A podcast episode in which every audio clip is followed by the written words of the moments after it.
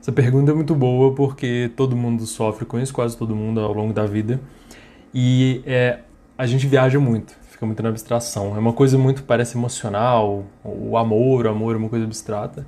Mas vamos pensar do ponto de vista prático. A gente está falando de esquecer, então a gente está falando de memória. Então a gente tem que trabalhar com a memória, por mais que seja uma memória com muito, muita carga emocional junto. Então, o que você pode fazer para essa memória aparecer menos e te afetar menos, e desencadear emoção, emoções menos?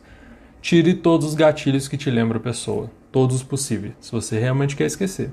Então, para de seguir em rede social, para de ver foto antiga, para de, se puder, né, parar de relembrar isso com outras pessoas. E aí vai depender de você, você vai adaptar o seu ambiente da melhor forma possível, mas a ideia é que você tire estímulos do mundo que te façam lembrar, porque a memória também tem, um, tem uma, um aspecto muito contextual. Então, o ambiente te faz lembrar muita coisa. Então, você vai mudar o ambiente para você mudar sua memória. Legal, né? Então, o livro que eu estou falando há uns dias está sendo lançado agora, que é o e-book Psicologia Prática, 107 técnicas para mudar sua vida. Vou deixar o link aí, tem muito, um monte de técnica prática para você resolver problemas. Qualquer coisa, fala comigo. Um abraço.